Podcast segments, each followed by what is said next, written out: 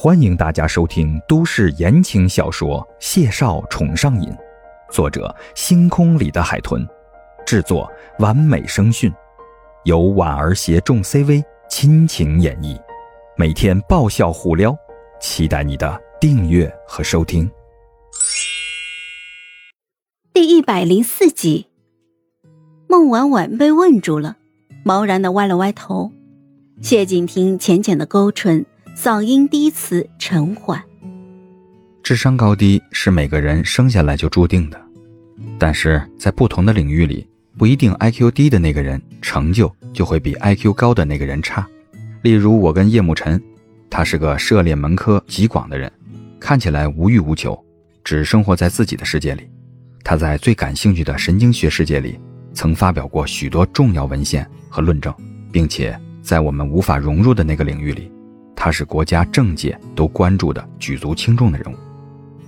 孟婉婉听得晕乎乎的，这会儿他已经带着谢景亭进了他的院子，两个人一边踱步往北屋的方向走，一边说着话。孟婉婉有些震撼：“啊，你说叶慕辰他才二十四岁？我只知道他是个天才，没想到他竟然这么变态。”谢景亭低笑出声，替他推开屋子的门扉。变态。孟婉婉张了张嘴，尴尬的捂住嘴角。哦，誓言誓言，呃，我是说，他可真厉害。那你呢？你说在不同的领域里，你在心理学方面已经是最年轻的专家了吧？谢景亭轻轻的摇头，他伸手打开了墙壁上的开关。屋子里就瞬间的亮了起来。他一边环视着孟婉婉的房间，一边淡淡的说道：“我在心理学里的成就，跟他在神经学里的成就完全不是一个层面。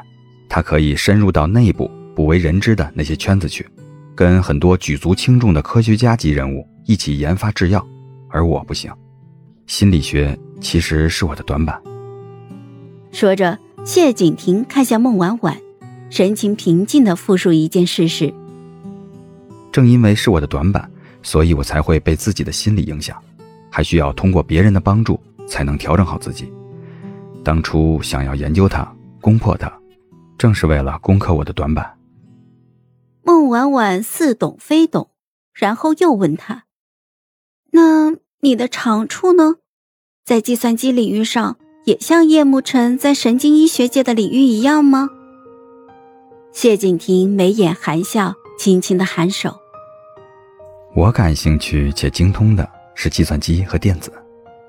孟婉婉惊奇的眨了眨眼睛，然后碎步就走向了他，睁圆了一双桃花眼，小心翼翼的说道：“啊，所以你很快也要深入到政界内部，不能为我所知的某个圈子去，做可能一辈子我也不会懂的那份工作了。”谢景亭被他这个形容逗笑了，他抬手揉了揉孟婉婉的发顶，就将她揽进了怀里抱住，嗓音低沉温和：“我向你保证，出差的次数并不会多，陪伴你的时间会很充足。”孟婉婉撅嘴，抬手就拽住了他的袖口，小声的嘀咕：“嗯，谢哥哥，重点不在这儿。”而是我跟你都没办法在你最精通的领域里产生共同的话题。如果没有共同话题的话，这很不利于情侣关系的发展的。谢景亭失笑了，抱着他就坐在一旁的红木围椅上，循循善诱道：“我们当然有共同话题，比如相互喜欢、相互关怀、相爱相伴。丫头，一旦我为上面内部的人做事，最不需要的。”就是让人知道我要做的事情是什么。孟婉婉扁了扁嘴，目露可怜的看着他。谢景亭轻轻笑着，丹凤眸里光泽柔润。与其纠结这个，我有一件更重要的事情要跟你谈。孟婉婉立刻在他腿上坐直了，一脸严肃：“什么事儿？”谢景亭龙睫低垂，抬手就捏住了他的下巴。微微抬起来，低声呢喃道：“方才在外面你欠我一个吻。